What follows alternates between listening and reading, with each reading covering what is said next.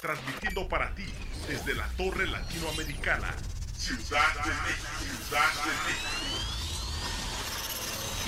Somos Radial FM. Conciencia colectiva.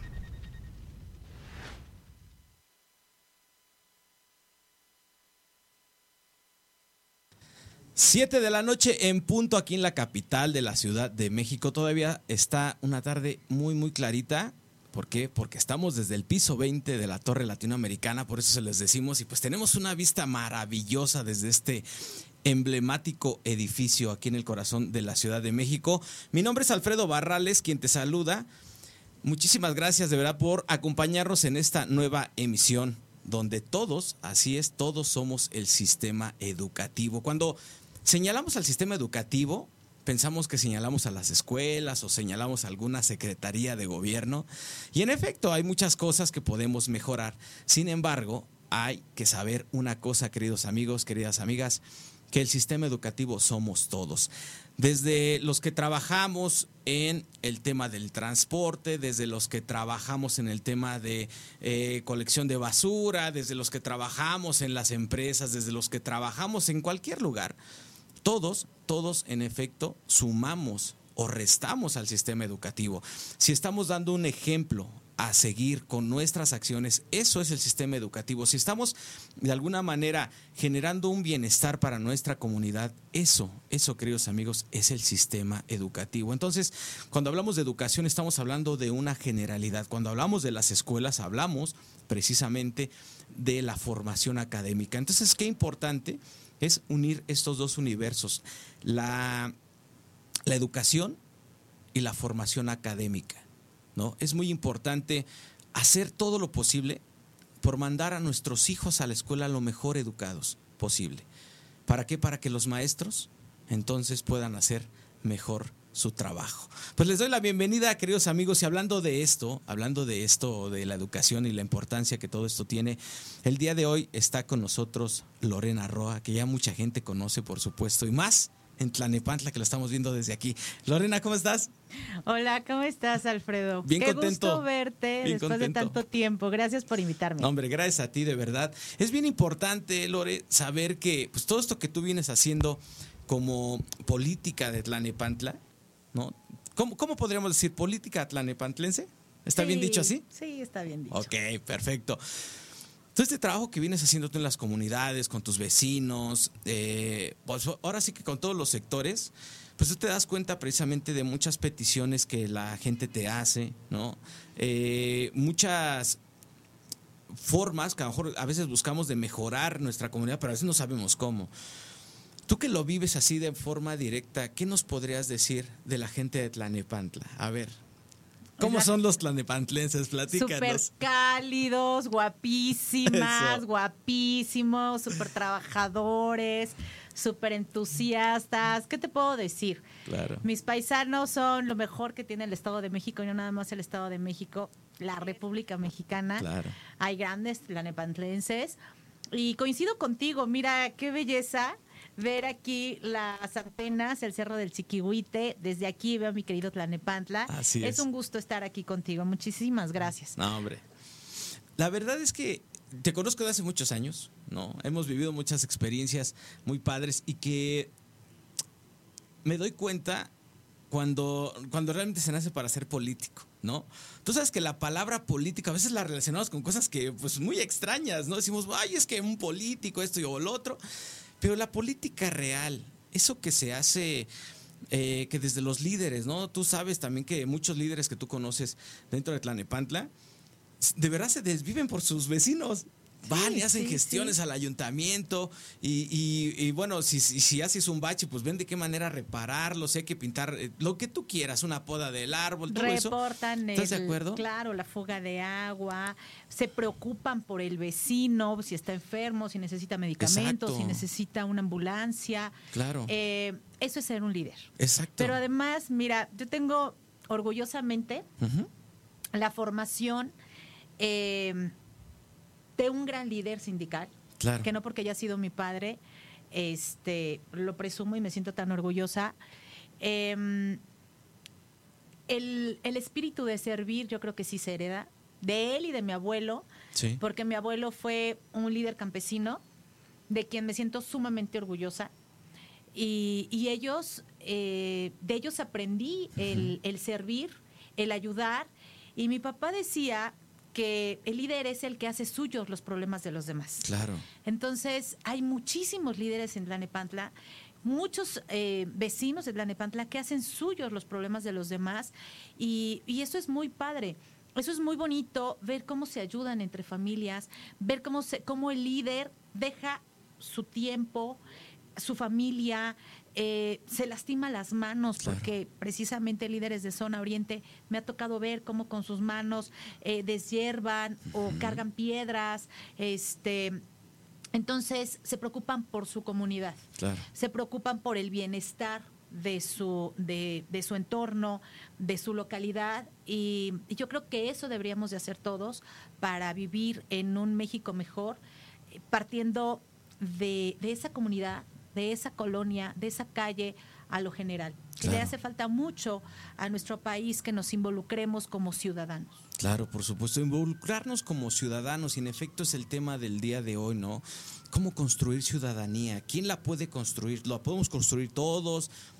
¿Tiene la responsabilidad del gobierno, los grandes líderes, como en este caso tú, o podemos hacerlo todos? ¿Cómo lo haríamos en conjunto? Lo tenemos que hacer todos, definitivamente. Mira, eh, la educación, creo yo, es la base del desarrollo social de un país.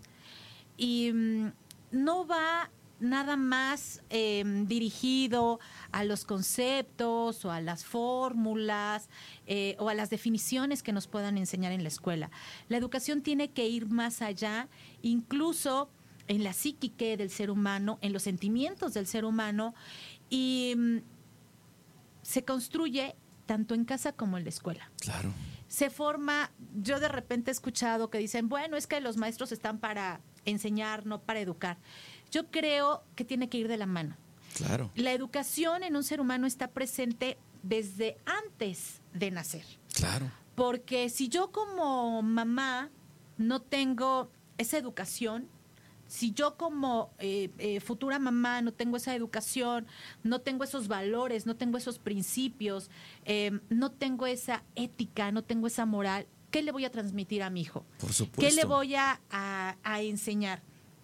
Es muy fácil eh, hoy en día decir, bueno, pues es que la escuela educa, la escuela enseña, pero también debe de educar. Claro, por supuesto. Los maestros tienen que fomentar esos valores, ese respeto, esa responsabilidad que los papás empiezan a generar en los hogares y ellos tienen que ser como, como esa fortaleza. Esos reforzadores, claro. Claro, el desarrollo de, de un país está en su educación. Definitivamente el pilar fundamental en cualquier cultura es la educación. Claro. En México, pues estamos, eh, tenemos una área de oportunidad muy importante Así es.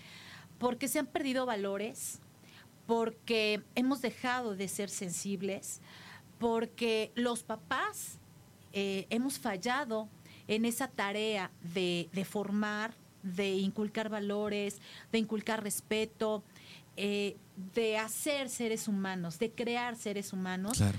Eh, que sean sensibles ante los demás, el respeto a los demás, eso se ha ido diluyendo y desafortunadamente por eso nuestro país está en estas condiciones. Claro, por Eh, ya no le tenemos respeto a la vida, ya no le tenemos respeto a nuestros vecinos, no le tenemos respeto a la sociedad, no le tenemos respeto a nuestro país. Entonces, eh, todos, claro que todos participamos en la educación, desde padres, desde instituciones, desde gobierno, desde maestros, pero también de este lado, Sí. como, como sociedad. ¿Y sociedad por qué?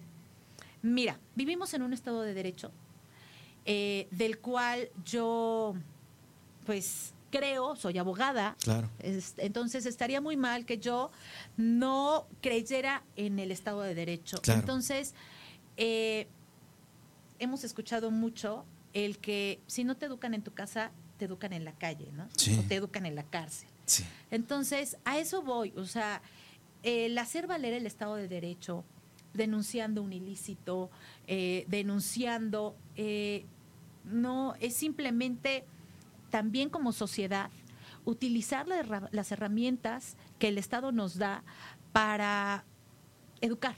Claro. Para terminar de educar a quienes no educaron en, no educaron en su casa. Claro. Y claro que es un trabajo conjunto y es en lo que nos tenemos que enfocar. Pero además, la educación es eh, lo que esa variante para ayudar a que una sociedad sea más equilibrada, más equitativa.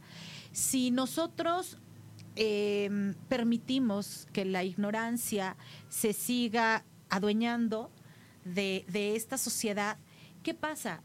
Pues que cada vez más ese distanciamiento social es evidente, es mucho más evidente. Entonces, creo que además es un motor de economía, la, educación, es un motor de economía y de crecimiento del país. Entonces, tenemos que intervenir todos, sociedad, gobierno, instituciones, y la principal institución, pues, es la familia. Claro. Entonces, creo que la educación la hacemos y la debemos de retomar todos. Totalmente. Creo que en México necesitamos, además de este análisis eh, social que podamos hacer, necesitamos actuar y necesitamos innovar y necesitamos también eh, profesionistas que estén comprometidos, que estén capacitados para crear nuevas generaciones con algo innovador, con, con una, no tengo la fórmula, porque si no te prometo que estaría en la Cámara de claro, Diputados. Por supuesto. Este, Aún no la tienes. Aún no la tengo. No por ahora. No, pero, pero, de, pero de que le vamos a echar coco, le vamos a echar coco. Y sí, necesitamos, em, necesitamos más competitividad profesional. Eh, necesitamos arraigarnos a nuestro país últimamente yo he escuchado que, muchas personas están emigrando de México, muchos profesionistas, muchos jóvenes este, están buscando oportunidades en otros países, cuando podríamos eh, desde aquí, eh, cambiando eh, un sistema, impulsarlos para que esos talentos no se vayan, para que esos alumnos desarrollen sus capacidades aquí en nuestro país y, que volvamos a ser de nuestro país, en verdad que, que un país en, a nivel tecnológico y a nivel este científico punta de lanza. Los mexicanos tenemos un ingenio y somos somos claro que somos súper Somos ingeniosos y muy inteligentes, claro, por supuesto, y trabajadores. Y trabajadores. y también sabes que es solidarios. Claro. No en todas las partes del mundo hay corazones tan solidarios como, como, los mexicanos. Claro, por supuesto. Fíjate que pasa algo muy padre eh, en, México y en muchas partes de Latinoamérica. Si de repente tu coche se descompone en la avenida y le gritas les gritas a las personas, empújenme, nadie, nadie te ayuda. Pero si tú te bajas a empujar, de repente te encuentras rodeado de mucha gente empujando, ¿no? Yo creo que eso también es algo padre, nos gusta ver eso en los líderes también. Cuando dices, bueno, no, no, no voy a esperar a que me ayuden, yo lo empujo. Y cuando volteas, la gente empieza a ayudarte, ya te está empujando, ¿no? Esto es parte también del ejemplo que seguimos en México. Mencionas, en efecto, tenemos yo creo que también mucho, eh, muchos profesionistas y profesionales que la tecnología la han llevado a niveles estratosféricos en México, lo desconocemos. A veces nos queremos comparar con Japón, ¿no? Hay algo que le sucedió a Japón hace muchos años que logró que su mentalidad cambiara y que fueran tan buenos como, son, como lo que son ahora, ¿no? Pero nosotros no necesitamos dos bombas atómicas para que eso nos suceda. ¿De qué manera podríamos hacerlo, Lore? ¿Tú qué crees que en México tendría que suceder para cambiarnos ese chip? Porque ya está, o sea, la vela está prendida. ¿Cómo le hacemos un, fuego que, que arda más? A través de la educación. A través de la educación es, es la forma en cómo México va a crecer, en cómo vamos a crecer como sociedad. Eh, es el método para em, impulsarnos como país a través de la educación. Fíjate que yo te he contado que, y tú lo sabes, que, que nunca había hecho política. Sí. Yo he trabajado casi 25 años en administración pública, en los tres diferentes órdenes de gobierno, afortunadamente. Y cuando estaba en la Procuraduría, cuando, cuando estaba haciendo mi maestría en, en Derecho Penal, la vida me cambió. Y yo sabía desde entonces que tenía que llegar a las escuelas. Si nosotros queremos en verdad cambiar la forma en cómo estamos viviendo ahorita, tenemos que partir de las escuelas. Y te voy a comentar por qué. Hablando de violencia en contra de las mujeres.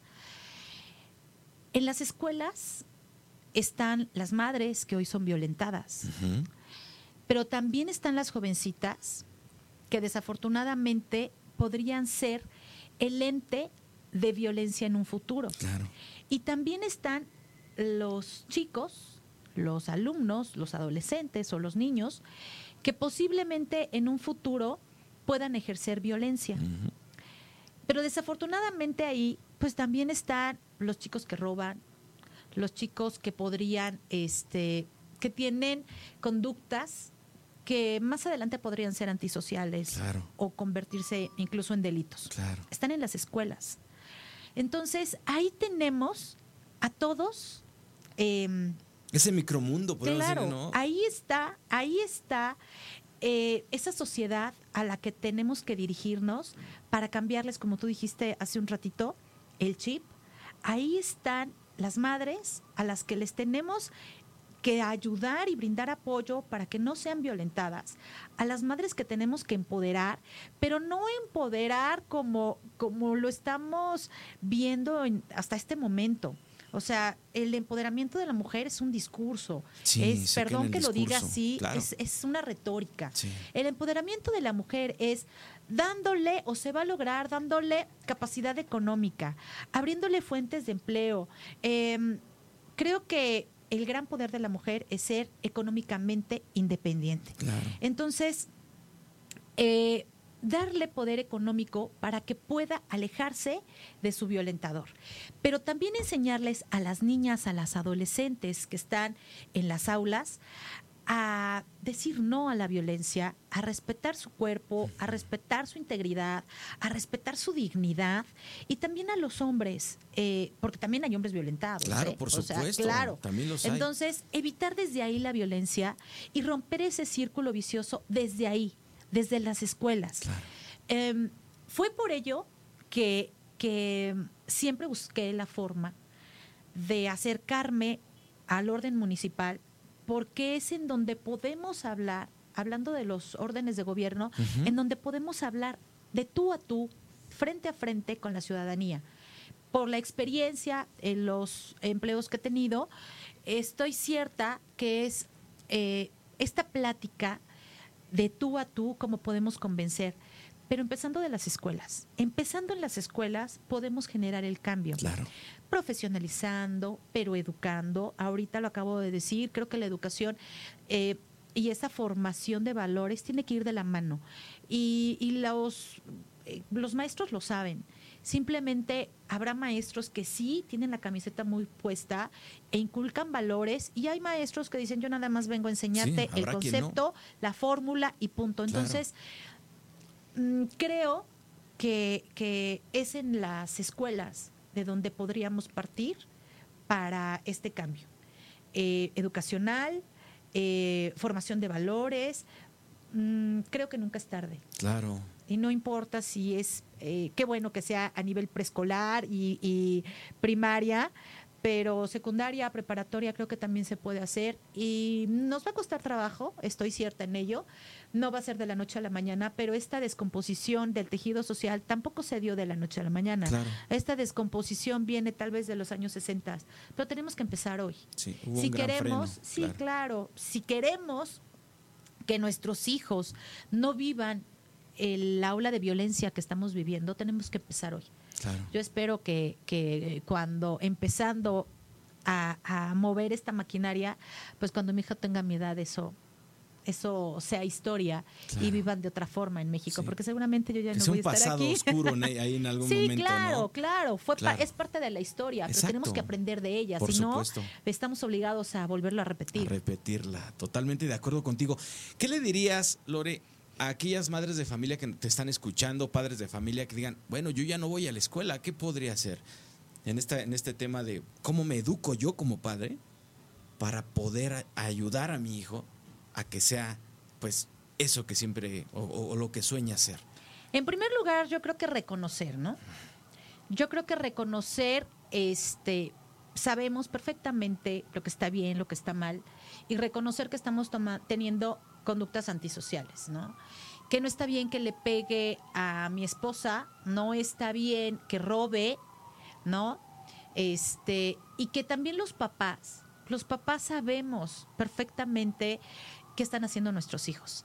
Si nuestra hija de repente llega con ropa nueva, con bolso nuevo y nuestra situación no es para darle esos este pues pues esa forma de vida o la vemos con dinero, pues preguntarnos qué está haciendo mi hija Claro. para obtener ese dinero, ¿no? Conocer a los amigos de conocer los hijos. a los ¿no? amigos es y- también, o sea, crearles esa conciencia y no hacernos este los ciegos. Como papás no podemos ser permisivos a ello. Eh, dicen que, y es verdad, los hijos son el reflejo de lo que son los papás. Y si nosotros somos permisivos en ese sentido, pues ¿qué estamos creando? Yo me acuerdo una noticia fuerte de un chico que delinquía que mataron en Iztapalapa. Y entonces este, salió, asaltó una camioneta, de la camioneta o el policía, no recuerdo, le disparó y lo mató.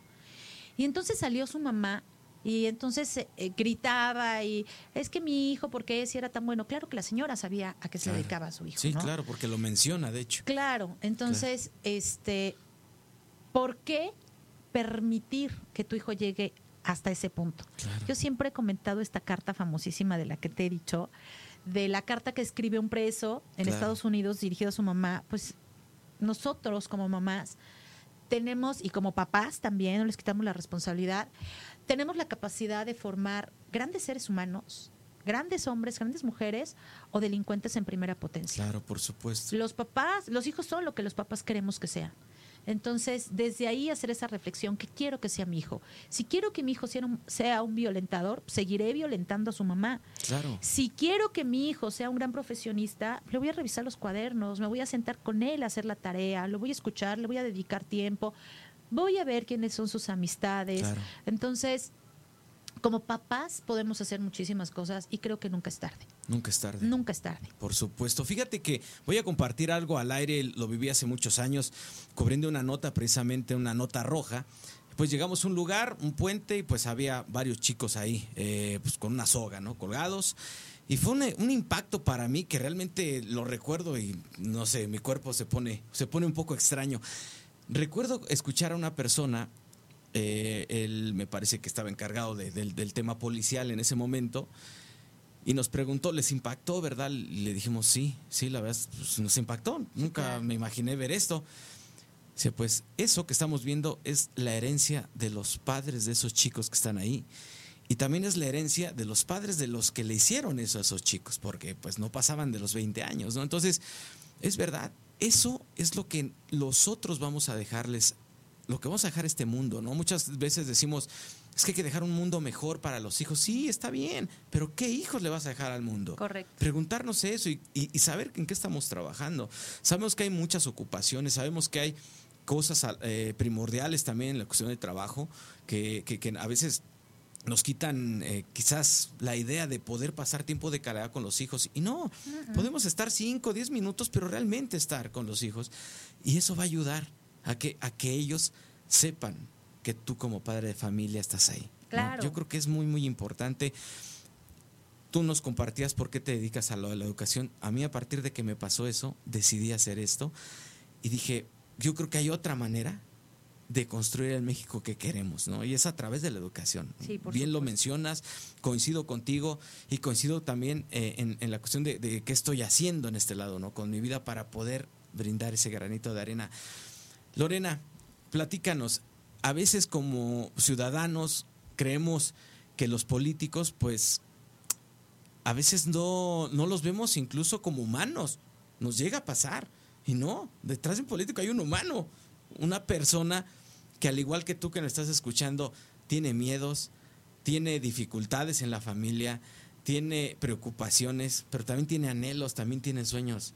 Platícanos, Lore, platícanos tú, ¿cómo, cómo te describes como persona? Híjole. Mejor que venga y que te diga mi hijo.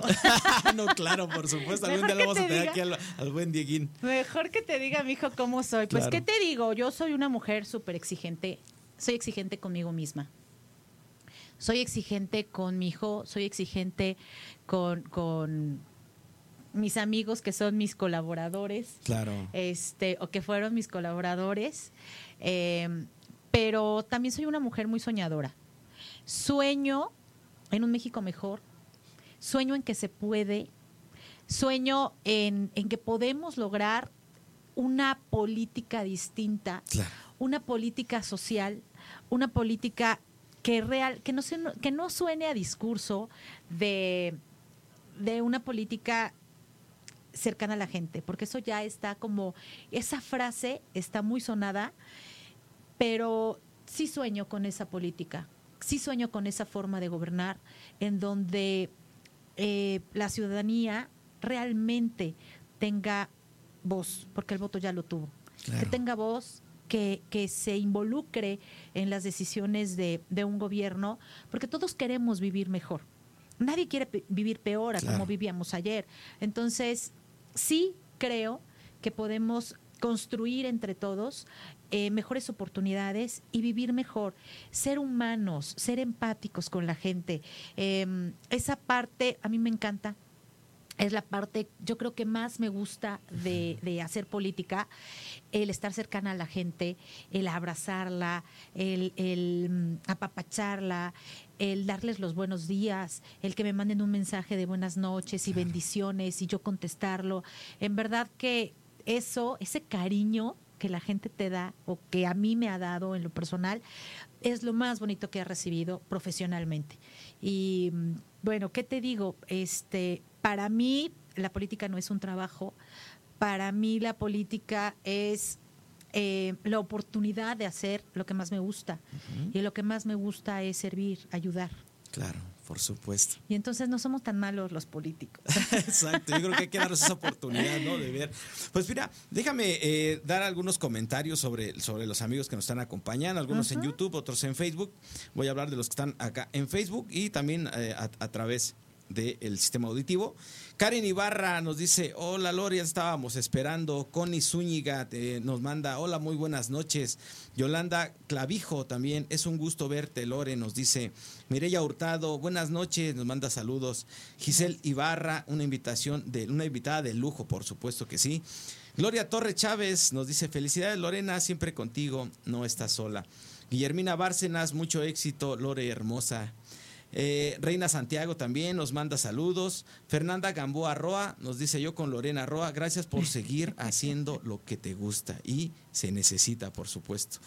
Eh, Cristina González Jaro también saludos a, mejor, a la mejor persona a favor de la ciudadanía. Eh, también por acá nos escribe Miriam Zamorán Zamora Tegui. Zamora Tegui. Sí, sí, ya lo dije bien.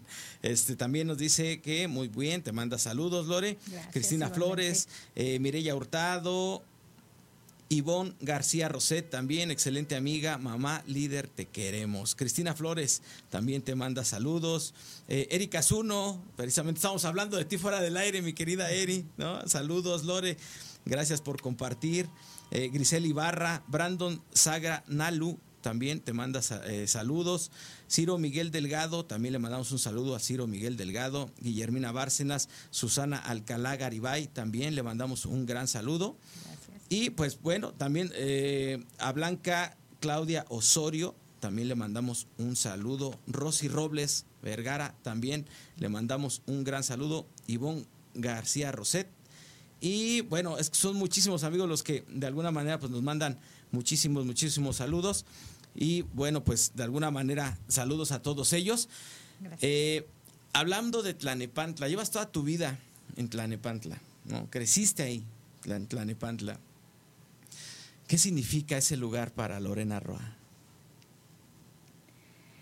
Híjole, es la tierra que más quiero. Es lo que más me preocupa. Eh, es ese lugar en donde he sido más feliz.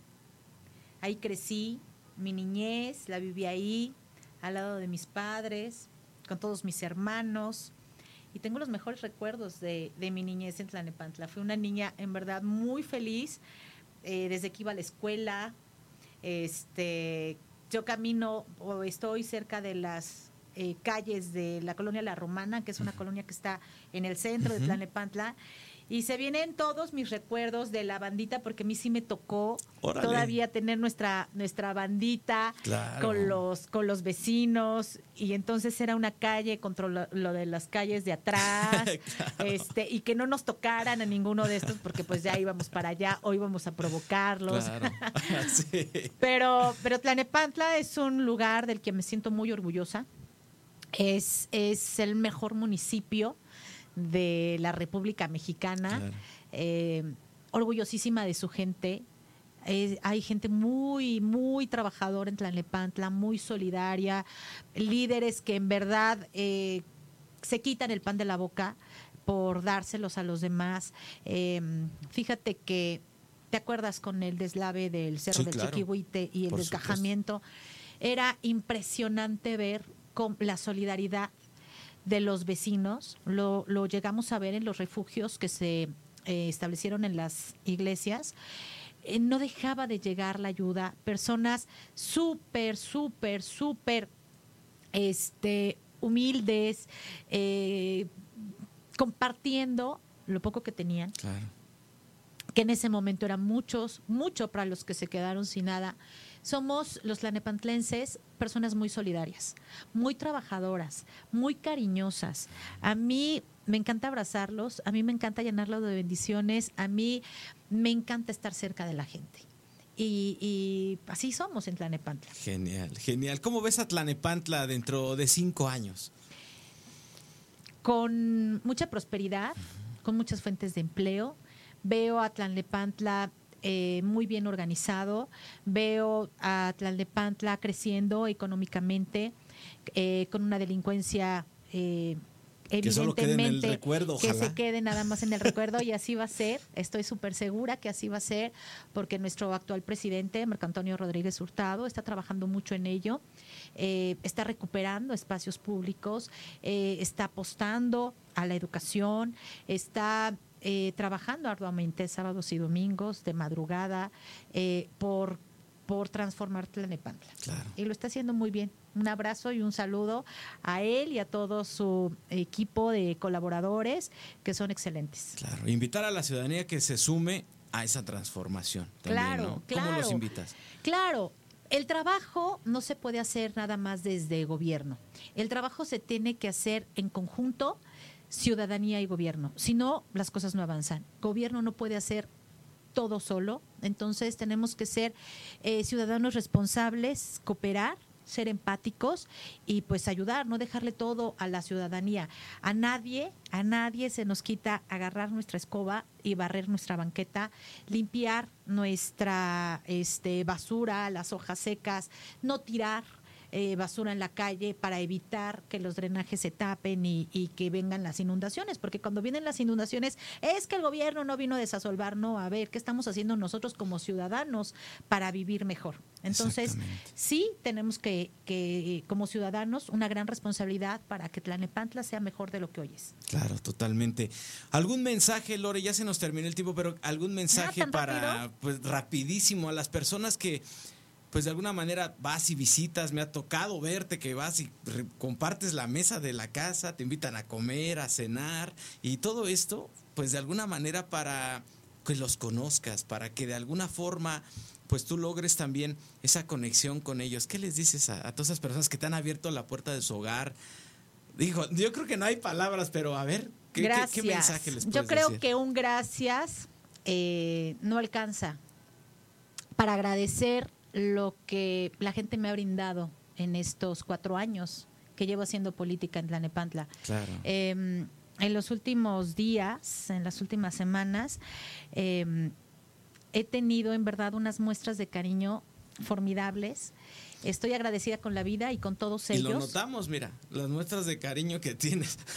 o sea, no dejan de salir los corazones acá, queridos amigos. Estoy agradecidísima con ellos y lo que les puedo eh, brindar es seguir trabajando desde la trinchera en la que yo esté por vivir mejor, por ser solidaria con cada uno, por seguir trabajando para que cada una y cada uno de ellos vivan mejor, para contribuir en mi granito de arena, para que todos salgamos adelante y vivamos de una forma mejor.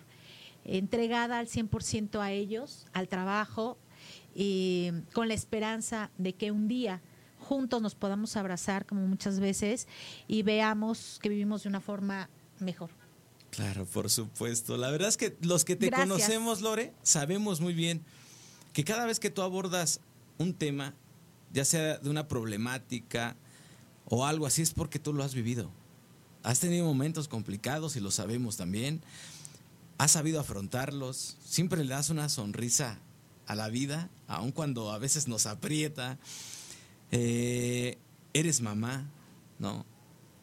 Mm, al final sabes muchas cosas o has vivido muchas cosas de las cuales los ciudadanos vivimos. Eso es lo que te hace cercana a la gente. Y la verdad yo te felicito Gracias. eh, y, y agradezco que hayas aceptado esta, esta invitación porque es muy importante Al de verdad que las personas pues te conozcan también en la, en la, en la parte humana, ¿no? En eso que, que tú eres como, como Lorena Roa, ¿no? Y obviamente tu trabajo, tu trabajo político, que vas a seguirlos visitando, Claro. ¿no?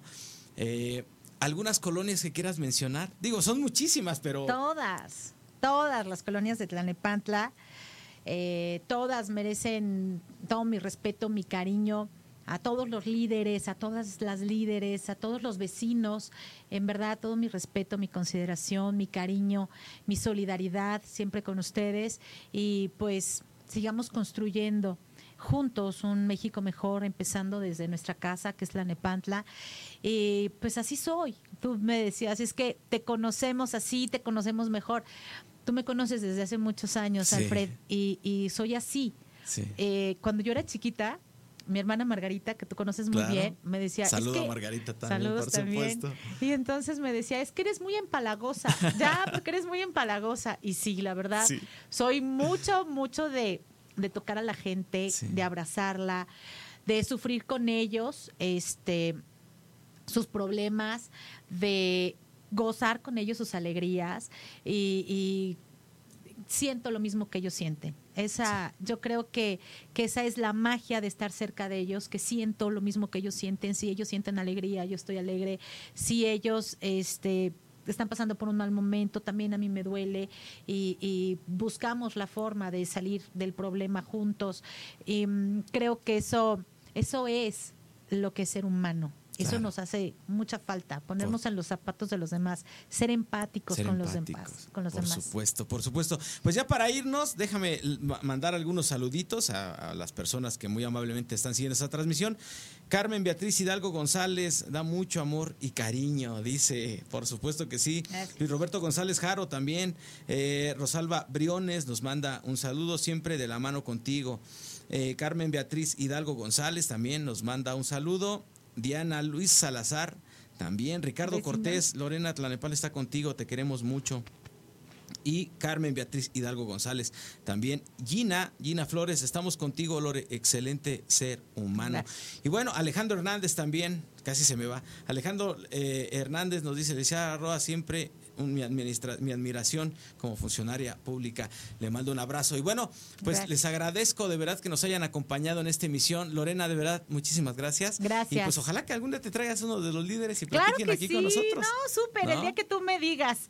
Oye, Alfred, quiero mandarle un abrazo a Diego, se rompió el brazo, ¿Cómo crees? se rompió el brazo por estar jugando fútbol y entonces este, está A todo firmar el hay que sí, firmarlo, hay ¿no? que Claro. firmarlo. Entonces le, mando un abrazote, un beso a mi hijo, que es mi motivo, es mi razón, por él y para él, cada esfuerzo eh, de mejorar el país siempre, por Claro. nuestros hijos, por esas generaciones que se merecen todo. Y un abrazo a todos los líderes, un beso, los quiero muchísimo, aquí los tengo siempre en mi corazón. Y gracias, Alfred, Hombre, por gracias. haberme invitado, por haberme prestado tu espacio. Gracias Muchísimas a ti, gracias. a ti y gracias por brindarle eso a Diego. Esa es la herencia que necesitamos para nuestro país. Muchas gracias, Lore. Gracias. Con eso nos despedimos, queridos amigos. Mi nombre es Alfredo Barrales. Recuerden seguirnos todos los jueves en punto a las 7 de la noche y también a las 5 de la tarde a través de Radial FM. Muchísimas gracias ahí detrás del cristal al buen Brian Neri Vilchis que hace posible este programa y por supuesto también Sebastián García. Edgar Eslava, Erika Zuno, Juvenal Becerra, eh, Andrea Legorreta, no, eh, a- Pamela Legorreta y Andrea a la vez, ¿no? Les mando un, un gran abrazo, de verdad, muchísimas gracias, un gran equipo y bueno, sean felices siempre, todo el tiempo. Muchísimas gracias, yo me despido, bye bye. Bye. Radial FM. Conciencia colectiva.